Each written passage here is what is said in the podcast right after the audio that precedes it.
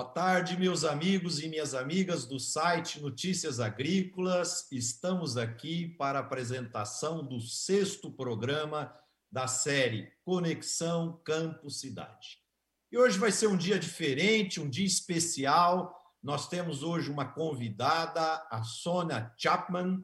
A Sônia é especialista na área de sustentabilidade, trabalha com consultoria nesse segmento e ela vai contribuir aqui conosco com o debate, porque esse assunto sustentabilidade ele está sempre na pauta, porque hoje esse é um dos principais desafios do segmento agro e também uma das principais preocupações do nosso público urbano. Boa tarde, internautas, boa tarde, pessoal. Então, eu quero que vocês Coloque um like aí no nosso programa, se vocês gostarem, compartilhem com seus amigos e amigas e ajudem-nos a divulgar o programa. E gostaria também que vocês não esquecessem que quem quiser fazer pergunta, pode entrar aí no site, no YouTube, formular a pergunta que ela será respondida durante o programa. Boa tarde, Tejon, você apresenta aí a nossa convidada, Sônia Chapman. Sem dúvida, não antes, antes, claro, falando de merchandising. Pessoal, vocês têm que mandar essas coisas para a gente aqui. Eu, eu, comprei, Alexandre, não eu ganhei, não. É. O, o, Roberto falou das castanhas. Fui comprar castanhas do Pará, uh, deliciosas. Também encontrei um, um negócio genial aqui no Elo com a cidade. Este produto aqui, Eden Coco, vem na forma de coco, vem com uma tampinha, você tira a tampinha, bota o canudo, produtos geniais no, no vínculo, com a conexão com a cidade. Então, amigos, nos abasteçam com essas, com essas coisas, senão nós vamos ficar pobres de ficar comprando e mostrando aqui para vocês produtos sensacionais no vínculo campo-cidade. Mas, olha, é uma honra ter hoje aqui a Sônia, eu tenho uma admiração por ela imensa. Primeira vez que eu a conheci foi na escola superior, de propaganda e marketing, quando o Leduc a levou para esse tema de meio ambiente, e ela é uma, uma profissional extraordinária, com conhecimento de marketing, CEO, uma, realmente um talento gigantesco que eu passei a admirar muito, porque quando ela fala de sustentabilidade, meio ambiente, ela fala com fundamentos, métricas, e toda vez que eu escuto a Sônia, eu aprendo alguma coisa. Então, eu hoje, o meu tema será aqui Alexandre também vai dar um pitaco, mas o meu tema será é, colocar aqui a Sônia para falar desse, desse assunto, porque estamos na semana, semana do meio ambiente, semana mundial do meio ambiente. Então, Marcelo, eu não sei se você quer primeiro dar uma passada aqui no Roberto, no Alexandre, e aí a gente é, recomeça com o tema da sustentabilidade com a Sônia, com um pouquinho mais de tempo. Tá bom? Eu, eu só quero acrescentar aqui, Tejão, que nós estamos também na Semana dos Namorados, né? Oh. Sábado que vem é Dia dos Namorados, e mais tarde nós vamos falar um pouquinho também do mercado de flores. Você sabe que as flores são consideradas o alimento da alma. Exato. Então, esse tema vai ficar quente aqui daqui a pouco também. É, vai. E olha aqui também, merchandising também. Tá vendo? Olha aqui, veio da Holanda. Quis, quis, quis, aquele amigo fantástico lá da Holanda. Olha aí, a maravilhosa aqui, Violetinha. Vamos lá. Roberto.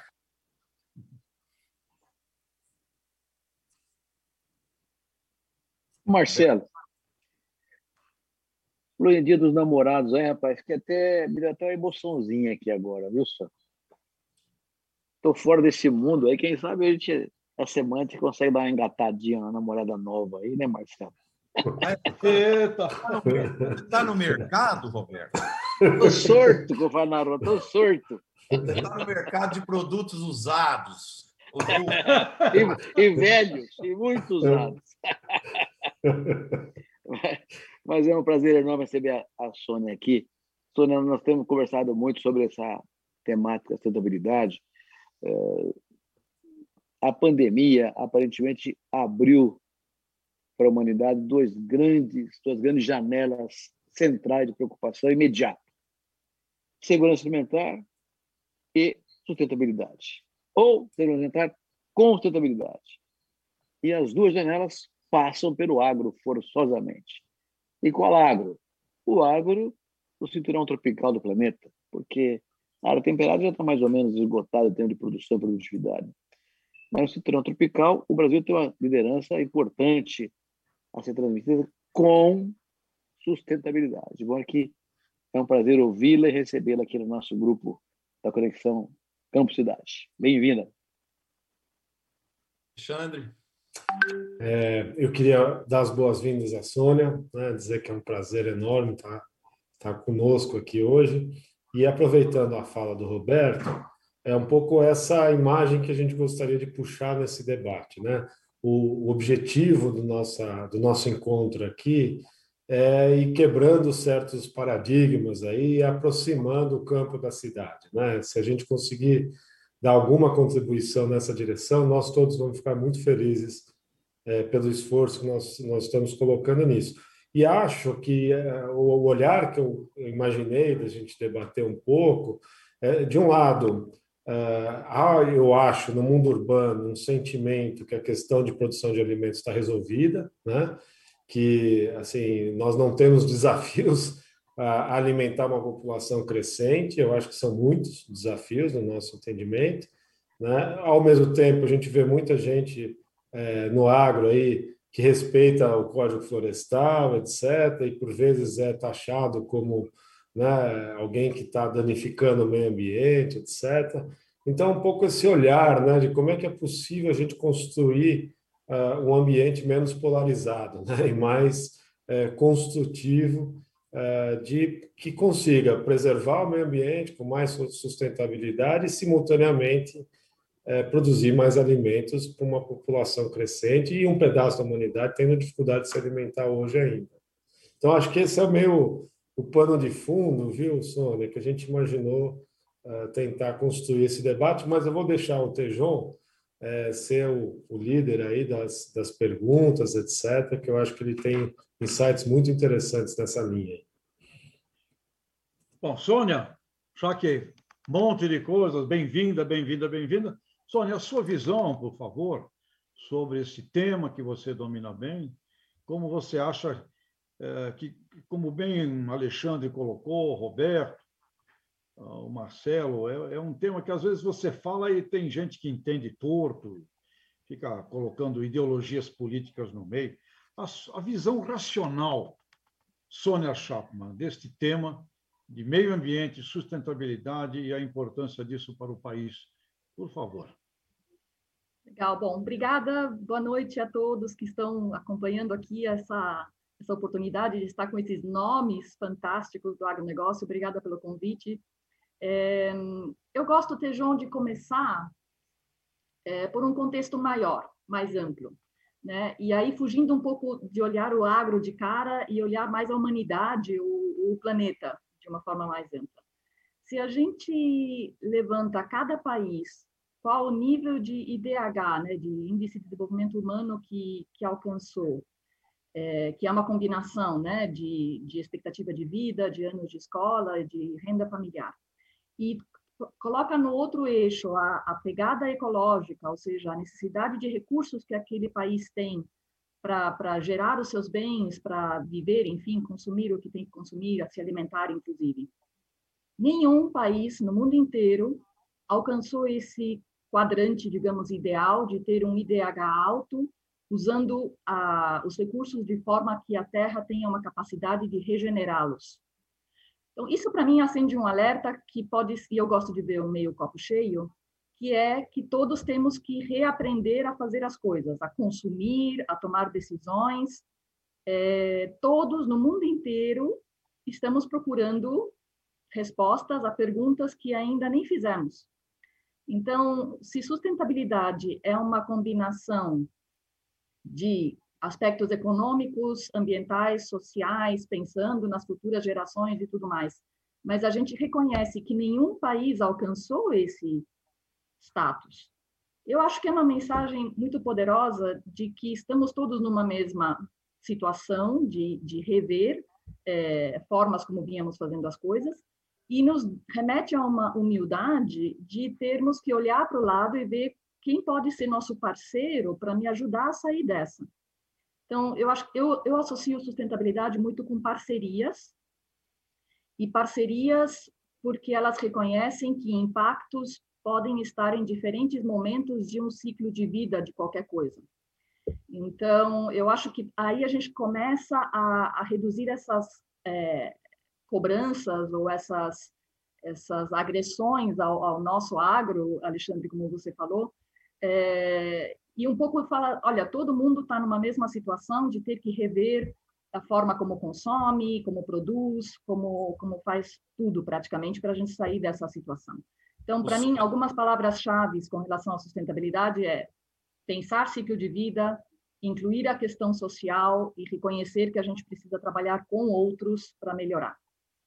Ô Sônia, como resolver a questão onde você tem aí 99% dos atores do mercado conscientes, querendo fazer o que é certo, mas você tem uma minoria ali ao redor de 1% que quer aproveitar as brechas e as oportunidades para se beneficiar e, de uma certa forma, com essas atitudes, eles destroem a imagem dos outros 99 que estão fazendo certo. Como trabalhar essas questões? Se, se esse 1% consegue fazer isso, é porque os 99 ainda não estão suficientemente é, fortalecidos na opinião pública, né? Eu acho uhum. que a gente consegue combater e sempre vai ter aqueles que querem fugir à, à regra, à, à, lei. Em espanhol tem aquela expressão, né? As la lei, hecha la, la trampa. É, é importante que se reforce a necessidade e, do ponto de vista de gestão, quanto, os benefícios de seguir determinadas práticas, os benefícios de estar dentro de um seguir determinadas é, a legislação, evidentemente, mas também recomendações, né, certificações, tudo isso remete à gestão. É, e uma boa gestão tem benefícios econômicos, ambientais e sociais, não dá para fugir disso. É, a, a Sônia traz o assunto da importância da propaganda.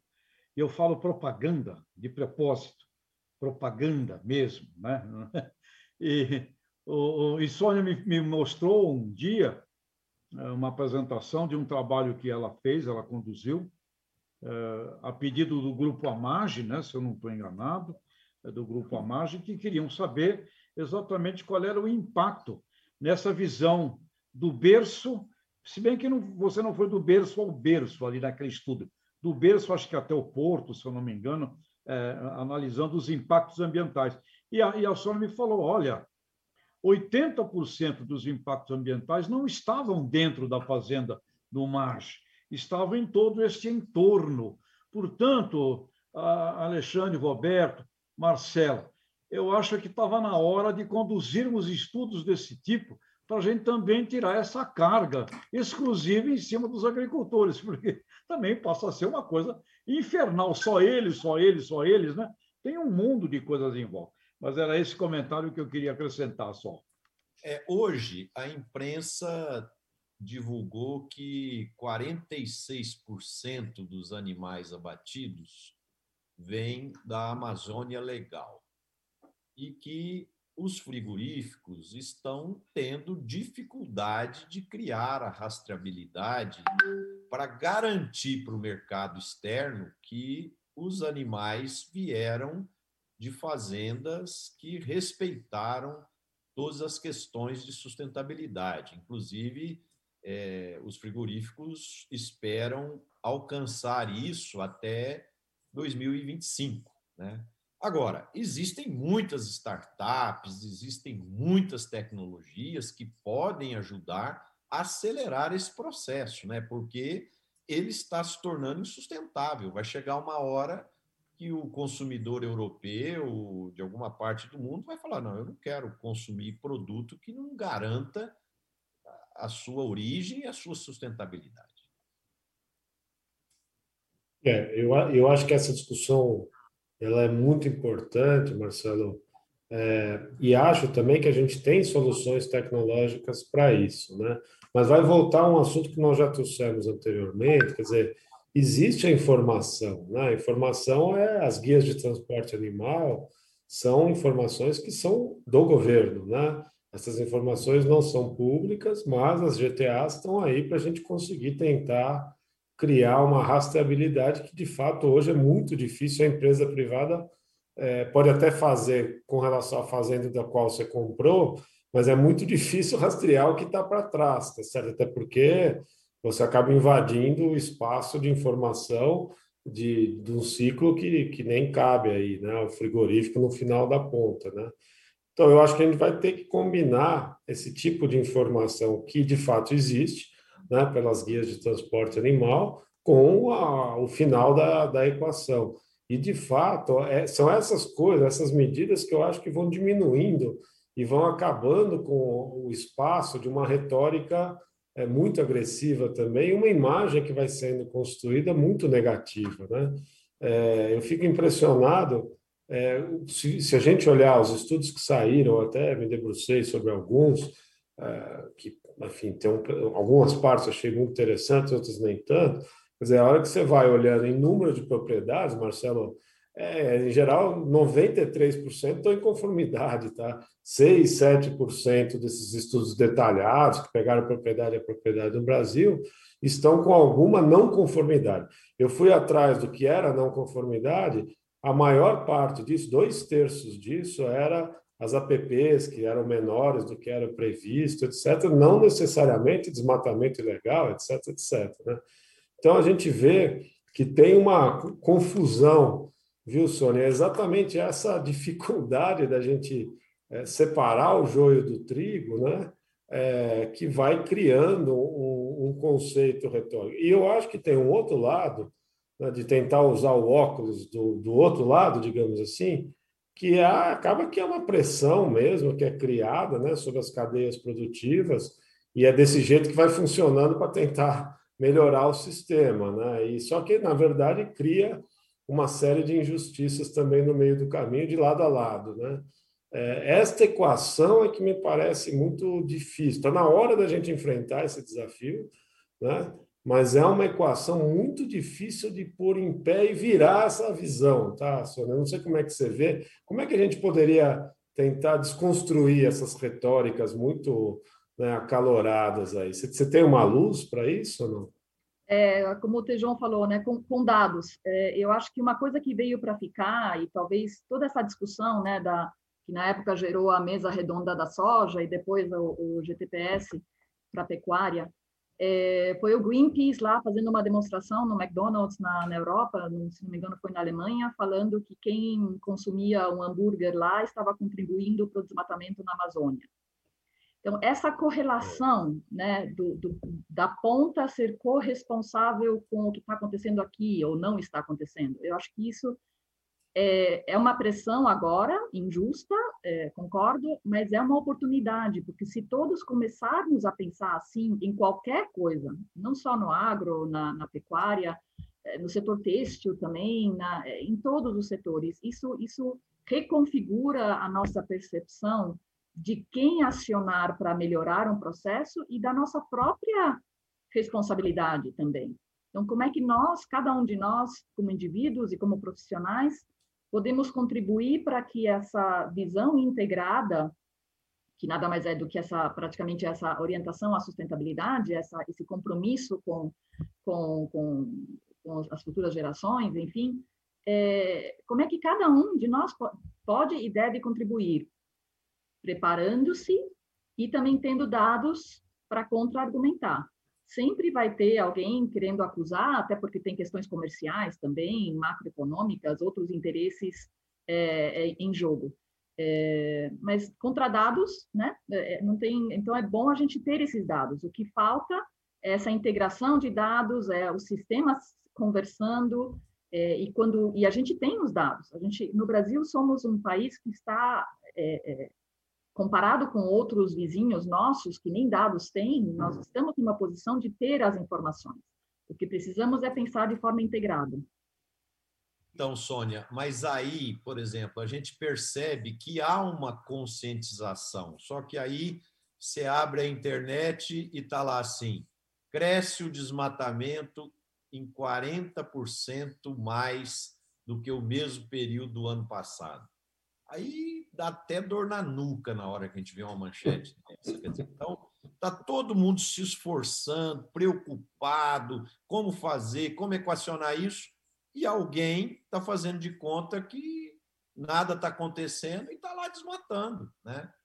Então, é, é, eu, eu penso que precisa de um serviço, é, é, de um processo. É, eu acho que a fase de conscientização é, ela está passando. Agora precisa de multas, precisa de providências mais enérgicas, coisas mais duras. Por exemplo, por que, que a lei nos Estados Unidos funciona? Não é porque o americano é educado, não. É porque lá a lei é dura, é rígida. Quem não cumpre a lei é, paga caro por não cumprir a lei. Então, aqui no Brasil não tem isso. Então, nós precisamos mudar essa cultura, porque senão nós vamos, uma turma grande, fazer um esforço danado para melhorar essa imagem, e uma minoria aí está fazendo de conta que nada está acontecendo.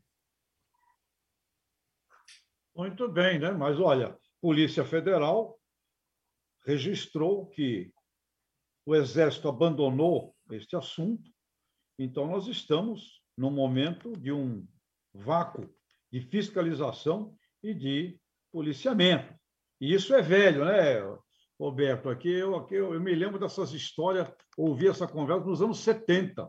Falta aplicação da lei. O assunto é velho. Agora, a quem cabe a responsabilidade de aplicar a lei? É uma bela pergunta. Né? A quem cabe? É, o, problema, o problema é quem aplica, é quem fiscaliza se foi aplicada a lei, que é o papel do Estado. Né? O papel do é? Estado. Quem tem é que, o papel do Estado. Quem, é, quem tem que aplicar a lei é a sociedade como um todo. Agora, quem fiscaliza se foi aplicada a lei é o Estado. Então, aí é uma responsabilidade compartilhada que ser, tem que ser cumprida. O que nós não podemos admitir, sob nenhuma hipótese, muito, muito na linha do que a Sônia está dizendo, são ilegalidades.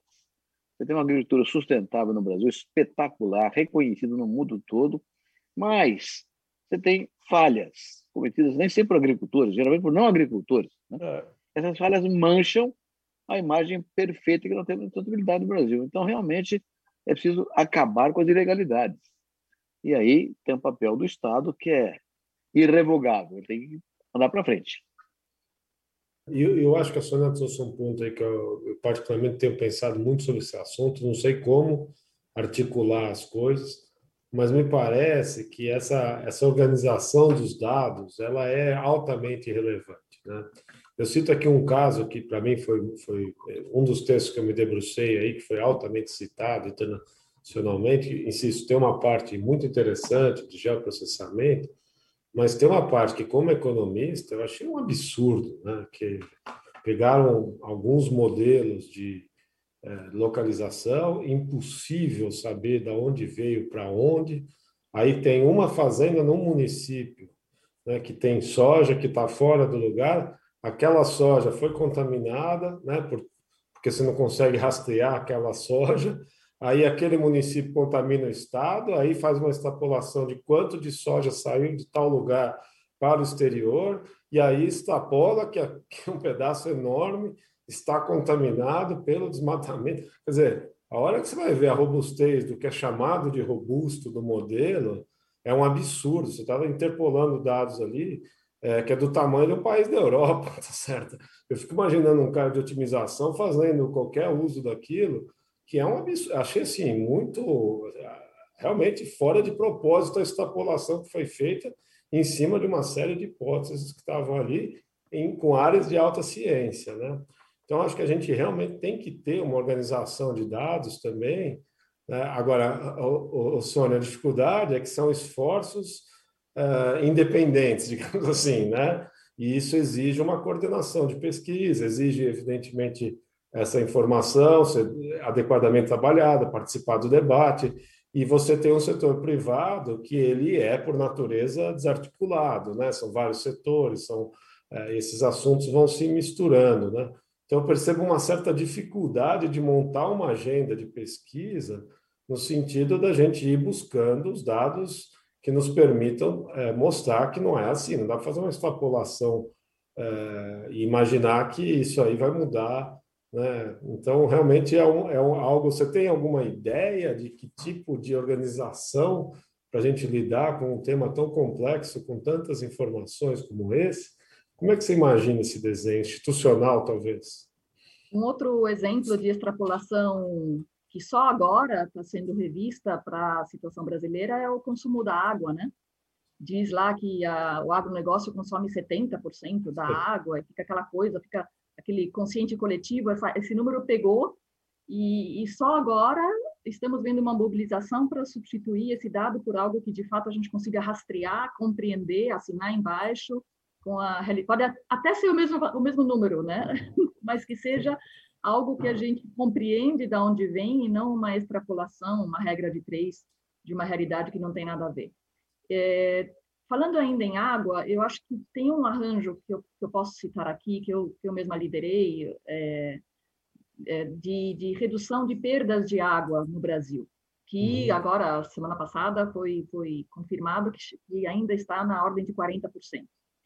É, grande parte por, por, por é, né, tubulação é, que, que, vaza, a gente não está nem falando de, de, gatos, porque isso ainda tem algum uso, a gente está falando daquela água que não chega ao consumidor, seja ele o agricultor, seja em ambiente urbano, e se aqui nesse programa estamos fazendo um esforço de sensibilização, né, de engajamento do pessoal na cidade, Imaginem 40% da água que é extraída de um rio, que tem energia, que tem química para ser tratada e tudo mais, nem, nem chega nas casas, nem chega na empresa, não chega em lugar algum, porque se perde no meio do caminho. Tudo bem, ela vai chegar no lençol freático e com o é, né, com, com vai, vai, vai de alguma maneira continuar circulando, mas a questão é que é uma, uma situação que só podia ser revertida com um arranjo totalmente diferente de, de atores, porque a contratação do, do serviço de água e saneamento é do município, é, tem toda a questão das bacias hidrográficas, tem as outorgas, enfim, toda, esse, toda essa questão. A Agência Nacional de Águas, agora com um novo marco legal, é responsável também por uma fiscalização que, que não havia antigamente, mas como incentivar, como o indivíduo que não se conforma com essa, com essa perda de 40%, ou a empresa que quer que chegue mais água na, para, o seu, para as suas necessidades, o agricultor, como sensibilizar o, o, o prefeito, no caso responsável, sozinho, não, não dava. Então, a gente, na época, desenhou um, uma combinação de empresas que tinham soluções das mais diversas, é, agências da ONU que têm isso como, como é, bandeira, é, inclusive Unicef, por, por causa das, das questões das crianças, enfim, da, das gerações futuras e, e, toda essa, essa, essa, esse compromisso. É, academia, é, ONGs, jornalistas, como mobilizar esses vários olhares para a gente tratar de um tema complexo que sozinho não iria caminhar. Então, acho que é um arranjo que a gente pode. É, naturalmente, não vai ser fácil, mas é possível replicar isso para esse tipo de desafio que a gente está discutindo aqui. Só que tem que ter uma capacidade de articulação e de resiliência e de, de debate, de, de diálogo, de respeito às opiniões diferentes. Tem que ter um plano de ação, tem que ter dados. É, então, é possível, mas tem que várias pessoas querer. Podem querer por, por razões totalmente diferentes, mas é só assim que a gente vai avançar. Ô, Sônia, eu queria voltar um pouquinho à questão da Amazônia. O Brasil já tentou colocar o exército para ajudar a fiscalizar, já tentou várias alternativas e ainda não conseguiu achar um modelo eficiente a gente percebe que muitos países do primeiro mundo, países ricos que se preocupam com a Amazônia e querem ajudar o Brasil a equacionar essa questão, é, é, tentam, às vezes, de algumas formas, e essas tentativas são qualificadas como risco à soberania nacional. Eu, na minha opinião pessoal, é, eu acredito que se isso fosse bem organizado e articulado, poxa, não é feio pedir ajuda, gente. Se eu Se eu moro aqui na minha casa, estou com dificuldade e o meu vizinho pode me ajudar, ou alguém pode me ajudar, por que não pedir ajuda? Feio é querer fazer e não dar conta de fazer. Né? Então, eu penso que falta um pouco de articulação e esse orgulho exacerbado de, de, de, de segurança nacional, de, de, não perder esse, esse valor, isso é uma coisa que precisa ser revista, porque se for uma ajuda verdadeira, com princípios, regras pré-combinadas, tal, isso não vai ofender a soberania nacional. Qual que é a sua visão a respeito? Não, com certeza. Como eu, como eu venho dizendo aí, é, eu acho que parcerias não podem excluir nenhum ator de cara, né? É, como você disse, se as intenções são claras e existe um, um, um arcabouço aí legal é, é definindo o papel das partes, é, é claro que é bem-vindo. Sônia, eu queria puxar no tema da sustentabilidade um assunto que está muito presente para mim aqui por diversas razões, que é o tema da agricultura regenerativa. Né? E dentro desse tema, tratar de bioinsumos, que é uma coisa importante a sustentabilidade. E hoje eu vi uma conversa muito curiosa, porque o bioinsumos tem biofertilizantes, biodefensivos, biopesticidas, tem um monte de, de bioinsumos. Mas o, o, o de biodefensivos, eu ouvi hoje uma conversa interessante de um grupo de pessoas que conhecem bem o assunto, dizendo o seguinte, olha, daqui a 10 anos, vamos ter uma... Hoje você tem uma área, digamos, de 85, 90% de defensivos químicos, né? e 10 a 15 de, de biodefensivos. Está crescendo no Brasil 18% ao ano. No mundo, 12% é, ao ano, mas 18% ao ano. Um bilhão. É? é um mercado de mais é um mercado de mais de um bilhão de reais. Então, e está crescendo 18% ao ano no Brasil. No mundo é 12% ao ano, que é grande também. Então, é. essa, com essa informação, dizem as pessoas que estavam participando da reunião de hoje, em 10 anos, nós vamos ter mais biodefensivos do que defensivos convencionais de origem química. Né?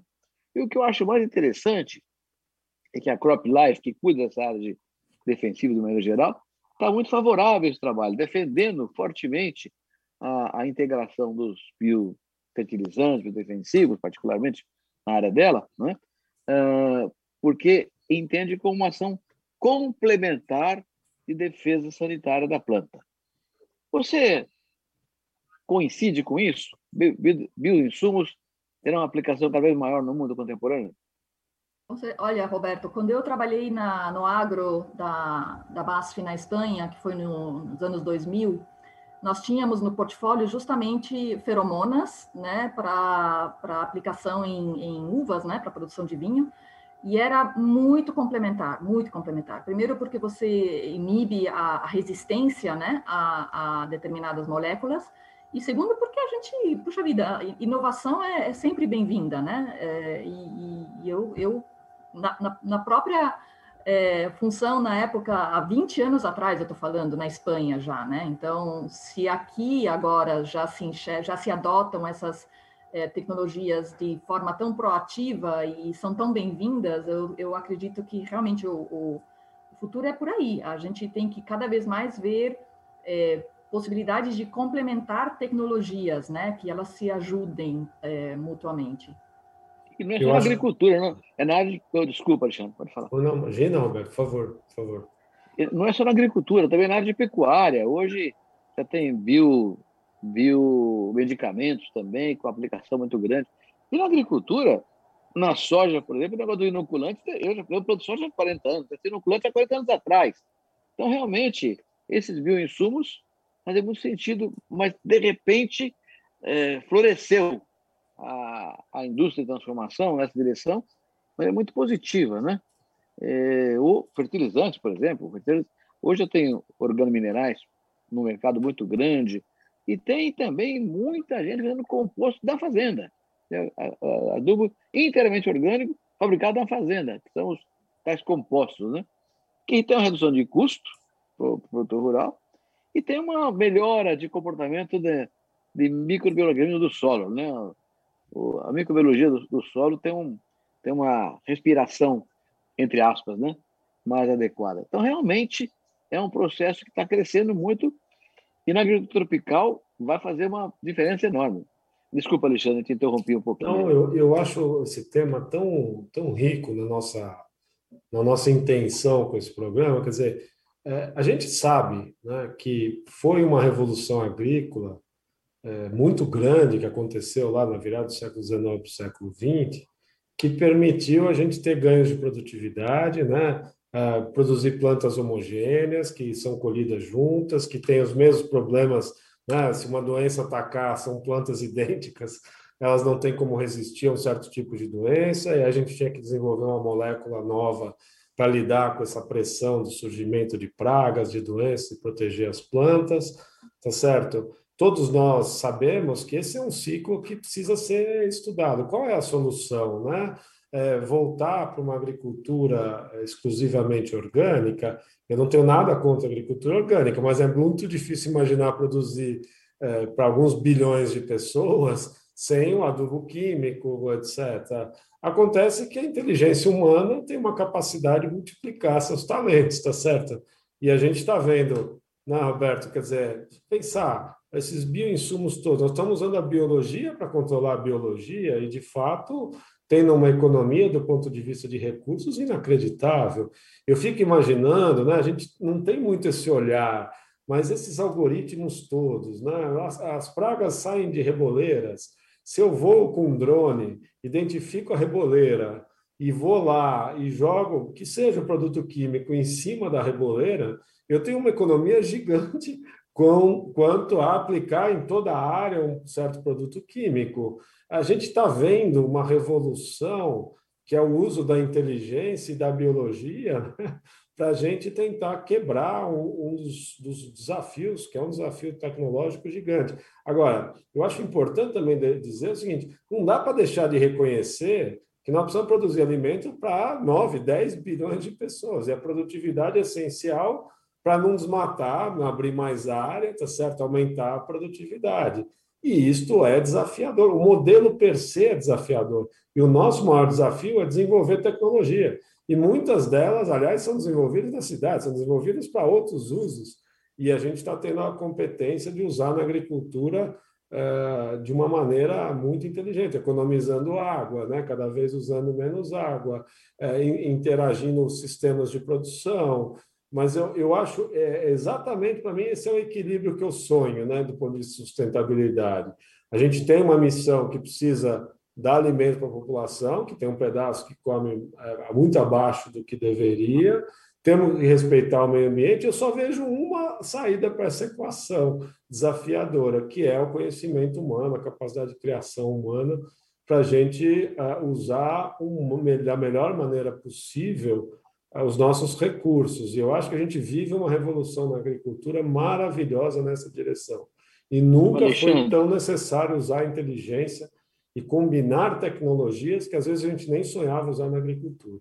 Alexandre, essa, essa última frase tua, você usou a palavra combinar, que para mim é, é, o segredo do bom senso. Né? Tudo na vida é bom senso e equilíbrio. É. É, a, é, a, é a complementariedade, a combinação de fatores é que vai trazer a solução mais econômica, mais produtiva e mais rentável para todo mundo. Sustentabilidade Exato.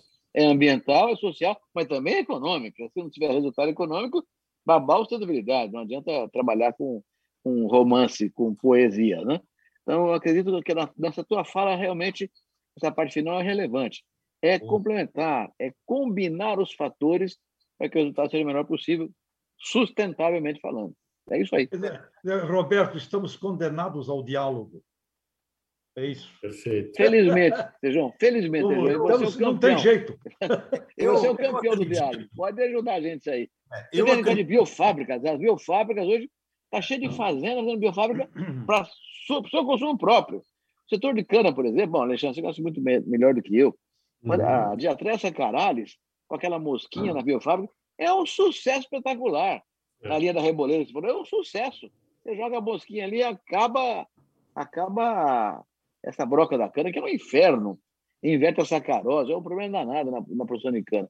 Então, realmente, é, essa, essa bioeconomia que está surgindo cada vez mais na agricultura regenerativa tem um papel crescente, respeitável, porém complementar. Não adianta querer fazer tudo, tudo nessa linha, porque não vai ter para todo mundo.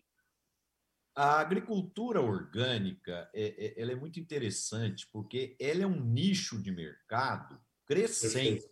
Né? Perfeito. Por exemplo, hoje a, a, o alimento orgânico é, representa um mercado hoje de 4,5 bilhões. E no supermercado, a venda de produtos orgânicos ainda é inferior a 1%. Agora, no mercado como um todo, a, a parte de frutas está ao redor de, de 1,2%, a parte de carnes 1,0% e a parte de verduras ao redor de 1,3%. E segundo dados desse ano, é, o mercado cresce 6% nos supermercados e cresce 30% na venda direta. Vejam que coisa interessante. O produtor de alimento orgânico usando tecnologias, startups aí que unem o produtor rural ao consumidor final, estão fazendo cestas especiais. Então, ele pergunta para o Alexandre, para a Sônia, para o Roberto, para o Tejon, como é que vocês gostam dos vegetais? Ah, nós gostamos de tais vegetais, em tal formato e tal. Então, faz aquela cesta e entrega no, no, na frequência combinada de três em três dias, uma vez por semana e assim por diante. Então, eu acredito que é um mercado muito interessante, é um mercado que também vai crescer, porque tem consumidor para isso. Agora, concordo com o que o Alexandre falou também. É, é, é muito difícil você fazer alimento orgânico para 100% da população, porque é, é, é, o custo, as dificuldades são muito maiores, né? mas é um nicho crescente de mercado que tende a continuar evoluindo. Olha, Marcelo, eu visitei sexta-feira aqui em São Paulo, no bairro do Ipiranga, onde haviam aquelas indústrias do passado Jafé. Era um parque industrial grande ali, uma série de galpões. E ali um empreendedor, Diego Martins, alugou um daqueles galpões e ele está fazendo lá, e eu fui visitá-lo, agricultura vertical, ele está fazendo hortaliças ali. Para você entrar lá dentro, você tem que botar é, é, é, macacão, etc. Não pode ter nenhum tipo de, de contaminação. E ele tem um delivery de famílias que compram a, as hortaliças dele. E o cálculo é, é espetacular: 50 metros quadrados, são torres é, gigantescas assim, torres de 10 metros de altura, tudo climatizado, com água, fértil irrigação, 50 metros quadrados, folhosas, folhosas, suficientes para alimentar de 1.200 a 1.300 famílias. Então, se prepare, vai ter um monte de laboratórios nas cidades produzindo hortaliças. Ele já começou lá umas experiências também com morango e com pimentão, etc. E tal. Vem um mundo aí, um mundo muito louco, impressionante. Sônia, fala nisso, nesse mundo que o Tejão colocou, realmente um mundo estranho, pelo menos para nós, é, que estamos acostumados com a nossa agricultura tradicional, tropical aqui, tem o tema da nanotecnologia, ou a produção de carne em laboratório, a partir de DNA de carne, etc. O que, que você acha disso, Sônia, em termos de sustentabilidade, como processo produtivo? Eu Bom, a minha configuração básica, como eu disse, é pensar ciclo de vida e tem uma metodologia que, falando em dados, né, que compara alternativas numa mesma função. Então, eu, antes de sair consumindo ou recomendando algo assim, eu gostaria de fazer primeiro um cálculo, também na, na agricultura eh, vertical, a questão do consumo de energia, qual é a composição da matriz energética dessa energia, uma coisa é a nossa aqui, que é bastante sustentável, outra coisa é na Europa, nos Estados Unidos, seria reforçar algum impacto negativo em outro lugar. Enfim, eu, eu gosto de, de, de fazer é, essa, essas considerações para a gente não resolver um problema num momento, num elo da cadeia e criar um outro maior até em outro. Ô Sônia, você não tem nem ideia o prazer que eu tive de ouvir essa fala sua. Você não tem nem ideia. Dois comigo. Porque, Dois é, comigo, Alexandre. É, Dois porque, comigo. porque é lindo o que você falou. É, realmente, para mim, me incomoda profundamente. Você volta lá para as nossas aulas de física, lá nas, na agronomia, para as primeiras, a primeira, a segunda lei da termodinâmica, tá certo ou não? Não existe geração espontânea de energia. Energia vem de algum lugar, tá certo ou não? Então, realmente, se a gente vai comparar sistemas de produção, a gente tem que fazer a conta do ponto de vista energético. Eu não tenho preconceito com orgânico nenhum, as pessoas já taxam, né? Imediatamente, oh, esse cara é contra o orgânico. Eu não tenho preconceito. Mas o estudo mais sério que eu li faz tempo, professora, quando eu ainda era professor acadêmico lá, que foram juntou toda a academia de ciência dos Estados Unidos da área de agrárias e fizeram essa conta. Se fosse produzir tudo em orgânico, usando subproduto, é, e aí eu tenho que deslocar, né? Porque matéria orgânica, eu vou ter que jogar ela, né? Eu vou gastar diesel no caminhão, no, no trator que vai espalhar isso. Eu tenho que botar tudo isso na conta, né? Tem que fazer uma conta. Estou consumindo petróleo, tá certo? Para fazer um deslocamento desse, etc. Faz a conta de tudo. Eu fiquei, era impressionante que era possível aos Estados Unidos, naquela ocasião, 20 anos atrás, alimentar sua população, mas os Estados Unidos, que era na época o maior exportador de alimentos do mundo, não teria alimentos excedentes para exportar, porque não era possível com aquele balanço de energia, tá certo? de fósforo, de potássio, de tudo que você precisa para produzir, é, gerar aquele volume de alimento. Então, eu acho que se é para a gente tratar esse assunto com seriedade, vamos tratar com seriedade, porque fica um negócio assim, desce uma porrada no sistema de produção tradicional, Aí surge um sistema alternativo que é uma caixa preta, né? Você não sabe o que vai consumir de energia, o que, que gera, qual que é o balanço, tá certo? Isso eu acho que a gente tem que tratar as coisas da mesma maneira, tá? Então, eu tenho o mesmo tipo de alinhamento, sabe? Eu fico olhando essas coisas novas, mas qual que é o balanço energético disso, né? É uma linha de trabalho antiga da agronomia, né? De calcular qual que é o balanço de energético que a gente tem em diferentes culturas, tá? Eu, é, eu concordo é totalmente com a sua fala. É o carro a álcool vezes o carro elétrico, né, Alexandre? A gente toda hora fala, bom, tudo bem, o carro elétrico na cidade é limpinho, mas da onde que vem aquela eletricidade? É de Exato. carvão? Ah, então, desculpa, não é, é. limpo. Então, a, a, o que importa é o que a Sônia falou, é a matriz, como todo o ciclo de vida, que é fundamentalmente saber o que, que é realmente mais saudável e menos saudável. Às vezes, você tem o consumo local daquele produto é melhor do que o produto não do carro elétrico, é melhor do que o do carro a gasolina, ou a álcool, ou qualquer outro seja, o flex, se for. Ah. Mas se você pegar o ciclo de vida todinho, o elétrico é muito mais poluente do que o do etanol, de cana, por exemplo. Né? Hoje, hoje também é o dia mundial da segurança alimentar, hoje.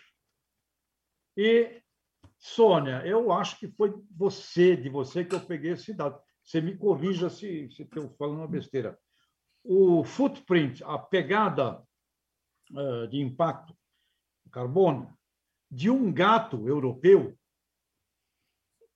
que se alimenta. Não foi, comigo, não. não foi com você? Então, foi, foi de alguém lá da França. A, a, a, pegada de carbono do que um gato europeu consome é igual a de um africano. Ou ah. seja, nós vamos ter que ter um jeito segurança alimentar aí, vou te contar, tem que ter uma revolução de produção, de distribuição, porque tem uma galera passando, comendo, não comendo, comendo muito mal, né? E tem os é. outros aí, olha, Alexandre, Roberto, Marcelo, não a Sônia, que é impecável, etc. Mas tem outros aí que tem dinheiro para comer e come errado e fica obeso, gordo e tal, essa coisa toda da obesidade. Mas segurança alimentar do planeta. Sônia, não, não foi você que me deu esse dado do gato, né? Do, do, gato, não, eu, eu lembraria, Tejão. Isso, isso, isso agora eu vou anotar. Não, mas assim, uma coisa que eu acho que a gente não pode deixar de, de comentar aqui, já que a gente está falando de sustentabilidade e, e, e também do, do, do papel do, do, pessoal nas cidades é todo, todo o tema de, de perdas e, e, desperdício né, de alimentos. É, como, como não estressar um sistema mais ainda, recompreendendo re é, aonde estão acontecendo as perdas, os, os desperdícios. Ano passado, parece que uma pesquisa atualizou que a gente em casa perde 50% por causa do nosso, da nossa cultura da fartura, o, o, o prato feito que já vem tudo misturado, arroz, feijão com a carne, e aí não dá para reaproveitar com, com, doação, enfim. É, tem muito para fazer aí. Na Europa, por exemplo, tem uma, uma plataforma interessante de você compartilhar ações para reduzir perdas e, e, e desperdícios, para comprar sim uma batata que não está perfeita, que não dê para fotografar de tão linda. É, tem tudo, todas as ações dos supermercados, né, de, de descontos para coisas que estão feinhas, mas que, que podem ser consumidas. Tem tanta coisa que pode ser feita e, e, e se a gente contribuir, é, de novo, de forma colaborativa e compartilhar conhecimento, a gente vai avançar como humanidade. Pessoal, é, eu quero falar agora sobre um outro assunto também tão importante quanto esse de sustentabilidade, que é o mercado de flores. Como eu disse no começo da minha apresentação, que a flor é o alimento da alma, né? Segundo a Ibra Flor, o meu amigo Keis Schumacher, queria mandar um abraço para ele aí. Ele é um ouvinte, um, um internauta constante dos nossos programas, está sempre participando, me liga, me faz observações, críticas, sugestões. Então, isso é sempre muito bem-vindo. Então, o que estava comentando comigo que o ano passado, quando começou a pandemia, o mercado de flores chegou a ter uma redução de 96%, praticamente parou tudo, né? e muita gente reduziu a área plantada, muita gente teve que até mudar de cultura, explorar outras atividades e assim por diante. Agora, o tempo passou, o mercado foi se ajustando, se adaptando, e hoje o mercado de flores e plantas ornamentais vive um momento muito especial, um crescimento aí de 15% em relação a 2019 e de 30% em relação a 2020. E as flores cortadas agora, essa semana é a semana dos namorados, né, do Dia dos Namorados, é, nós estamos tendo alta nos preços aí de 31% comparado ao mesmo período do ano passado. Então, é um momento muito auspicioso para o setor de flores e plantas ornamentais. E as plantas ornamentais têm uma magia aqui também muito interessante, que as pessoas começaram a ficar mais em casa e começaram a se preocupar em criar um mundinho mais verde ali, mais vasos, cuidar melhor do jardim, né? Então, os empresários do setor estão muito otimistas, estão muito satisfeitos com esse momento, agora preocupados também com a alta do preço é, é, da parte de construção das estufas, com a parte da alta das máquinas, dos implementos, dos insumos, e também preocupados com o negócio da água, que há é, essas plantas, tanto ornamentais quanto é, as flores, dependem de irrigação, dependem de água. E com a seca, em alguns lugares já está faltando água para irrigação, né? Então, é um momento muito auspicioso para o setor, mas, ao mesmo tempo, com algumas preocupações. E eu queria mandar um abraço aí para o nosso presidente aí do Ibraflor, o Keis Kumak. Marcelo. Marcelo. E, olha aqui, Marcelo, presente do Keis Essa maravilhosa mini violeta e eu, mim, não mandou, eu... Tejão, mandou só para você. Pra é, mandou para mim, Tejão, é. Essa aqui Tejão... eu ganhei. dados. Eu ganhei, eu mas falo, eu fui eu lá. Eu falo para vocês que ele é mais legal que a gente. É isso eu aí, fui lá, isso, isso aqui. Keis, parabéns, olha que linda. Eu, eu, eu coloco água todo dia né, nessa coisa, viu? É minha responsabilidade. Ô, Tejão, você falou, olha que maravilha. Eu queria ligar com a conversa do Marcelo. Sabe o que é, Marcelo? Eu acho que a pandemia também teve uma outra consequência interessante para comportamento humano. As pessoas passaram a se preocupar mais, a ter mais prazer com a beleza das coisas. Porque você ficou cada vez mais restrito em termos de circulação e observação de fase. Então, você gosta mais das coisas bonitas. E flor é uma referência de beleza espetacular. Mas eu queria aproveitar o teu comentário, Marcelo, e provocar um pouquinho o Alexandre.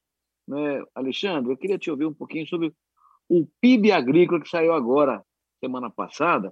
Isso que o Marcelo falou das flores, esse crescimento de, de preço, 31%, se, se soma também a, a mudança de preço dos cereais, das carnes, cada circunstância determinada pela pandemia. Fala um pouquinho do PIB agrícola, Alexandre, por favor. Vamos lá. Só uma coisa antes, Roberto. É, queria mandar também um grande abraço para o Case, dizer que o primeiro conselho de administração da minha vida foi na empresa do Case. Fiquei uma década com ele lá, acreditou em mim, era bem jovem. Eu tenho imensa admiração e carinho e respeito aí pelo trabalho de, dele e de toda a família. Deixa eu dizer. Temos todos, todos temos, temos, todos temos, todos temos. É, um grande abraço, viu? E, e dizer para vocês o seguinte, Roberto, de fato, pessoal, saiu, vocês viram aí, saiu o PIB, né? Surpreendeu o mercado inteiro semana passada, veio muito acima do que todo mundo esperava. E o grande destaque aí foi o agro, né? um crescimento de 5,7%. Essa medida, Roberto, de PIB no Brasil é meio estranha, falar bem a verdade, a gente nunca sabe direito.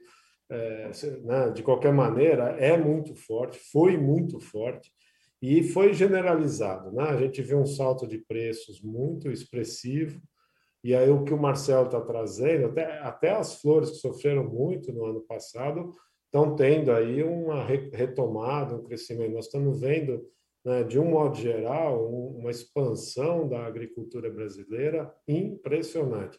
E veja, a gente não consegue, né, Roberto, medir os efeitos que a agricultura transfere para os demais setores, né? Porque a hora que você vai lá medir o PIB, aí você mede o consumo, mede o investimento, mede uma série de coisas, mas um pedaço é um efeito multiplicador dessa expansão, né? É, do, do agro brasileiro, né? Então, de fato, foi um destaque na mídia aí é, na semana passada. Você vê que teve um efeito macroeconômico relevante para a projeção do PIB. E olha como essas coisas são, né? Como o PIB veio melhor do que esperado e já estão projetando um crescimento de 5% no, na economia, 4,5%, o que, que aconteceu de outra discussão que nós fizemos aí semana passada? A relação entre a dívida do governo e o PIB diminuiu, porque o PIB está crescendo muito. Isso gerou uma melhora nas expectativas da, da situação fiscal brasileira, que está se revertendo num real mais forte é, e a porque... bolsa batendo recorde. E né? a bolsa batendo recorde, né, Marcelo? Você vê como uma coisa vai engatando na outra, né? Esse, essa nossa é um conexão campo-cidade, né? É um ciclo virtuoso, né? Virtuoso, impressionante. Agora foi muito forte né, esse resultado. Agora, em contrapartida, né, Marcelo? A seca terrível deste ano, março, abril e maio, praticamente não choveu na zona produtora, sobretudo as culturas permanentes, café, laranja, cana-de-açúcar, sem falar no milho de segunda safra, no safra, que foi uma trombada sem precedentes, também uhum. vai levar a uma redução da produção agrícola muito grande. Perdão, na escultura permanente, né, né, Alexandre? Vai. A gente está estimando aí, Roberto, a safrinha que poderia ter sido de 85 milhões de toneladas até, os números hoje nossos estão para baixo de 67, provavelmente, né, que é uma quebra muito expressiva. O setor de cana, que no ano passado né, moeu 605 milhões de toneladas, estão falando em 560 aqui no Centro-Sul, pode ser menos, tem gente achando que é 540. A gente vai ver uma safra de café, 50 e pouquinhos milhões de sacas, isso porque o Conilon foi bem, né, relativamente aos arábicas. Vocês vejam, o café bateu mil reais no futuro, né, essa semana passada, sinalizando uma oferta baixa aqui no Brasil. Estamos vendo uma revisão para baixo na safra de laranja, né? então, de fato, é uma seca muito séria. Em alguns lugares São Paulo, a maior seca em mais de um século, né? e, de fato, a gente a gente está vivendo um momento que daqui para frente vamos ter um baque aí, sim, viu, Roberto? Foi bem falado isso, né? É, aqui, é... aqui para nós, eu estou vendo aqui na região de Ribeirão Preto, eu estou impressionado. É. Nunca vi isso. Cana plantada em fim de abril, começo de maio, não nasceu. É, não nasceu, prejuízo 100%. Milho segunda safra, previsão de 120 sacos por hectare, para menos de 30 sacos por hectare, uma cacetada realmente muito. O que também tem a ver, Alexandre, com menor oferta e, portanto, inflação. Preços mais altos. Que é um problema para a gente, né?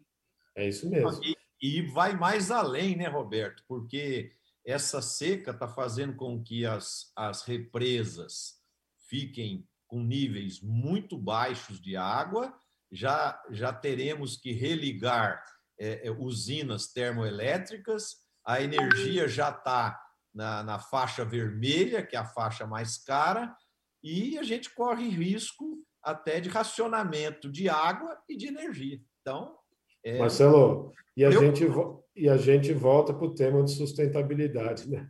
Como é importante a gente né, ter uma boa relação. Claro que esses ciclos climáticos são ultra complexos, mas não há dúvida né, da preservação da água, do cuidado da que a, a Sônia estava falando, né, de aproveitar bem a água, inclusive na cidade, porque o desperdício tem um custo muito elevado num ano como esse, né?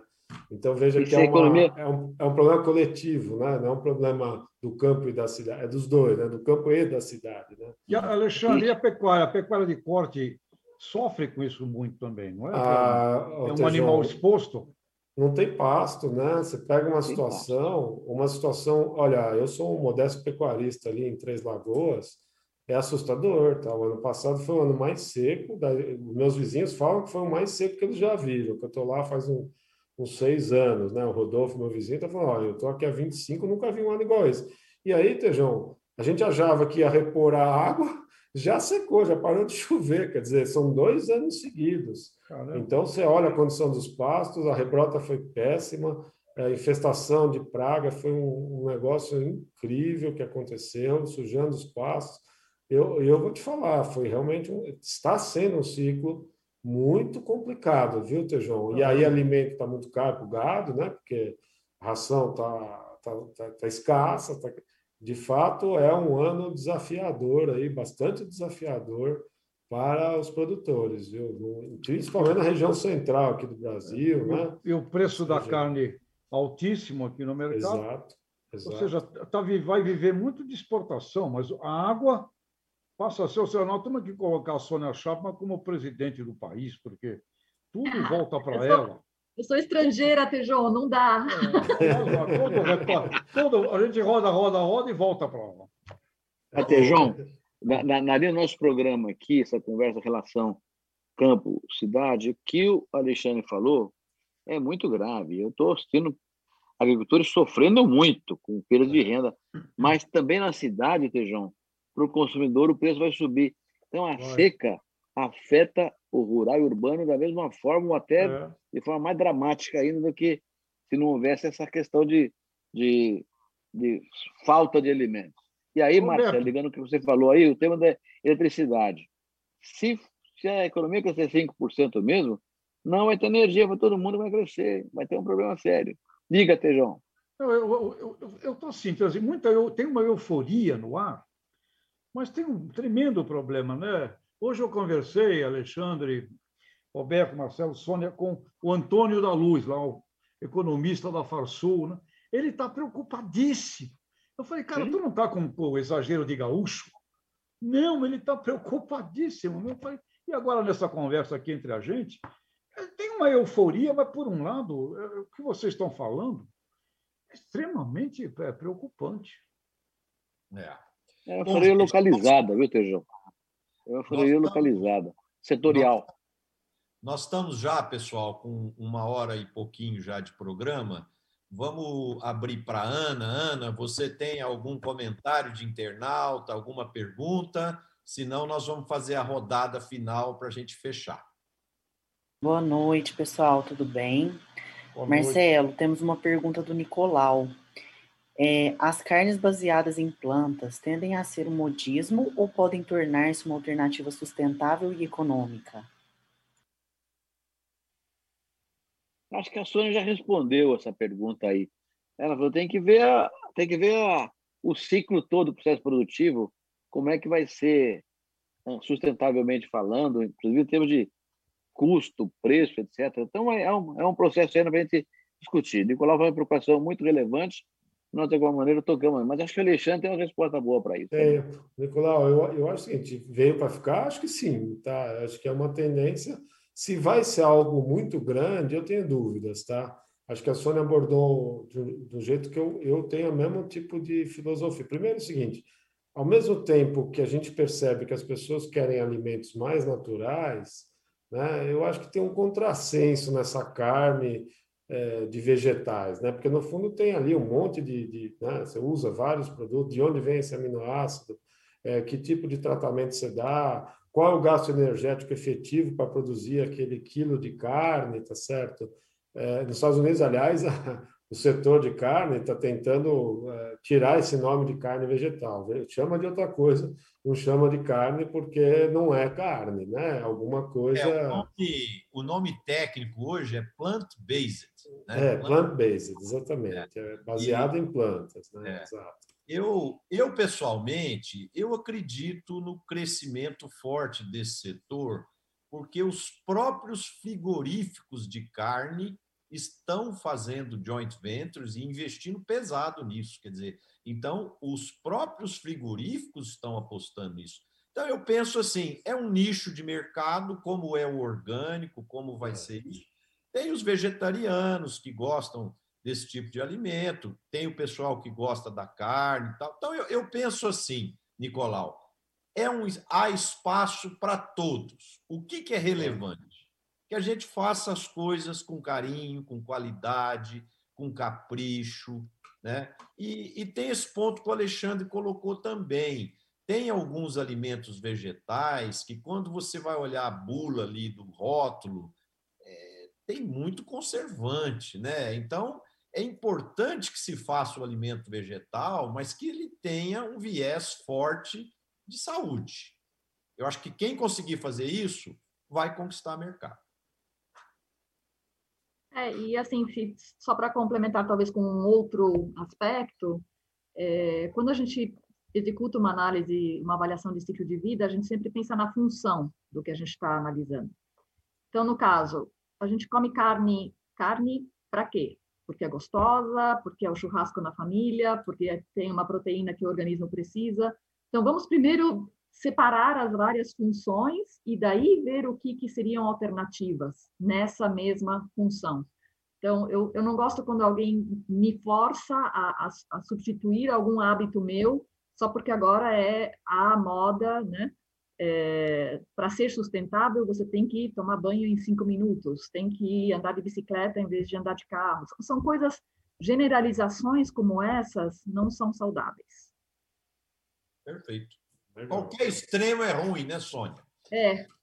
É isso mesmo. Bom, gente, então estamos aqui fechando o sexto programa da nossa série e nós vamos começar com a Sônia agora. Sônia, sua mensagem para os nossos internautas, o que, que você quer deixar de recado aí no fechamento?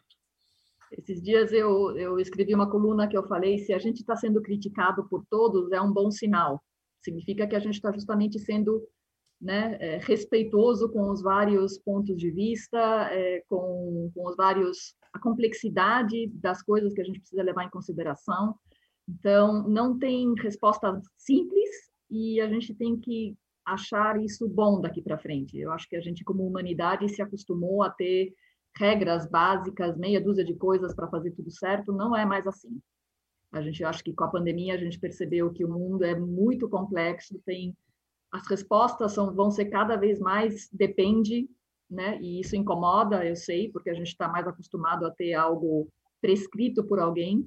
É, então, a mensagem que eu deixo é: vamos nos acostumar a debater mais, a participar de fóruns como esses aqui, a levar diferentes pontos de vista em, em, consideração e a reaprender. A gente tem que reaprender a fazer muitas coisas é, como humanidade, senão a gente não estaria onde está.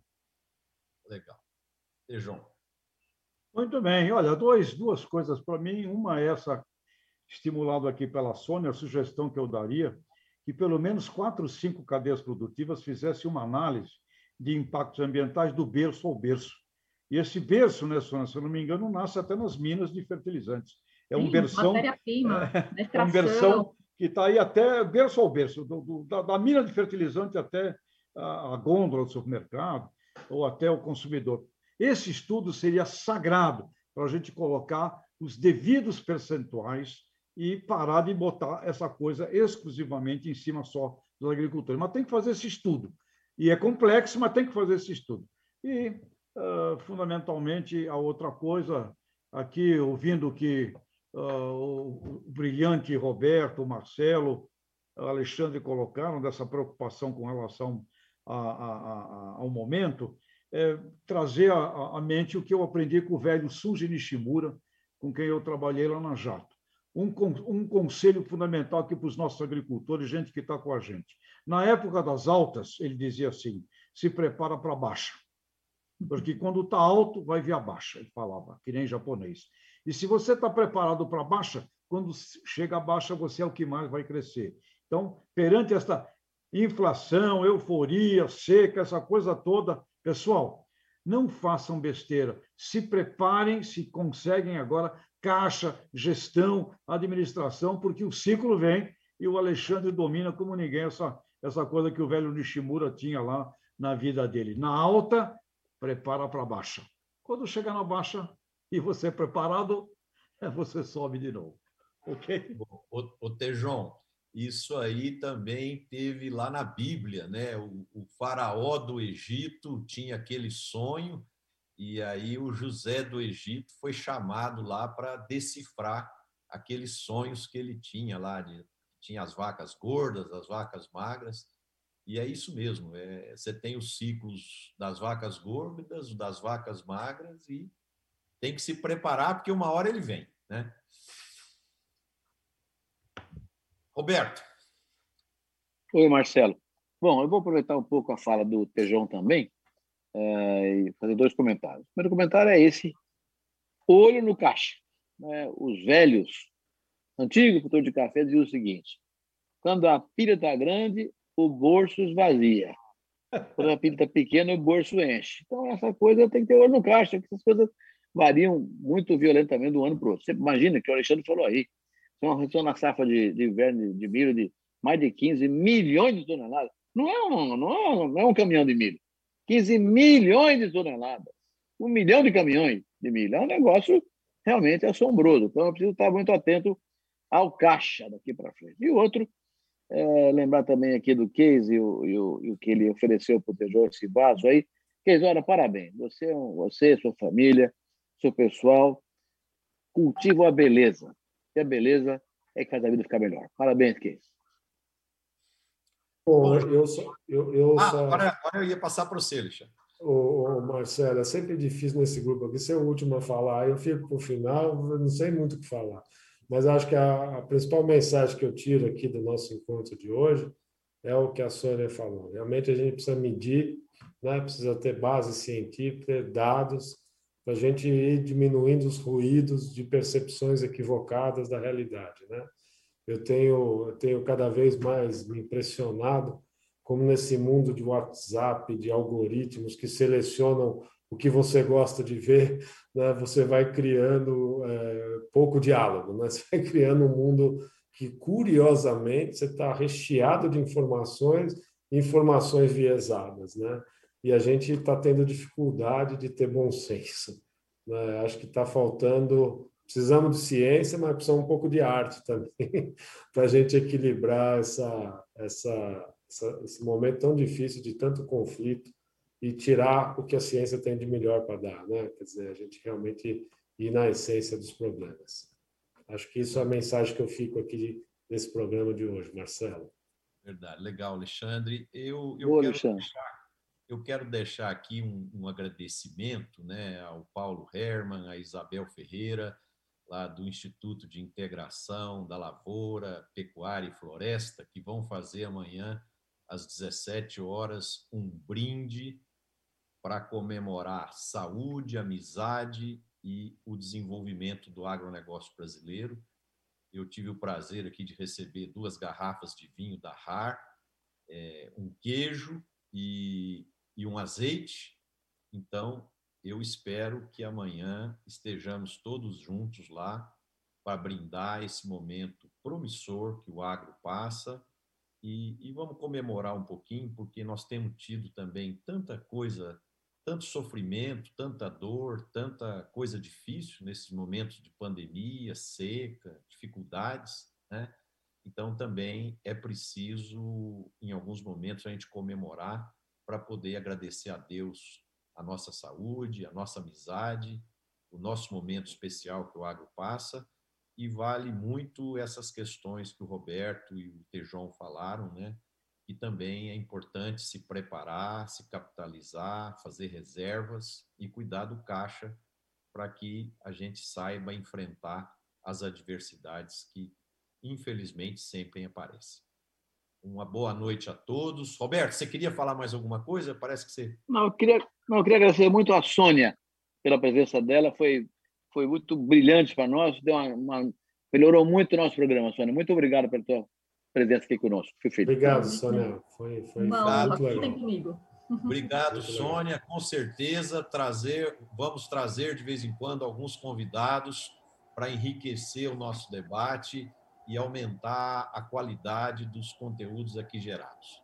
Muito obrigado, internautas, amigos, amigas, por prestigiarem a gente e estamos muito felizes com o carinho de vocês. Divulguem o programa, botem um like aí e, e vamos é, fazer com que esse conteúdo de conexão campo-cidade, o vulgo CCC, se torne cada vez mais conhecido e assistido, tanto pelas pessoas da área urbana quanto da área rural. Um abraço a todos e uma excelente semana. Obrigada. Abraço. Obrigado. Abraço.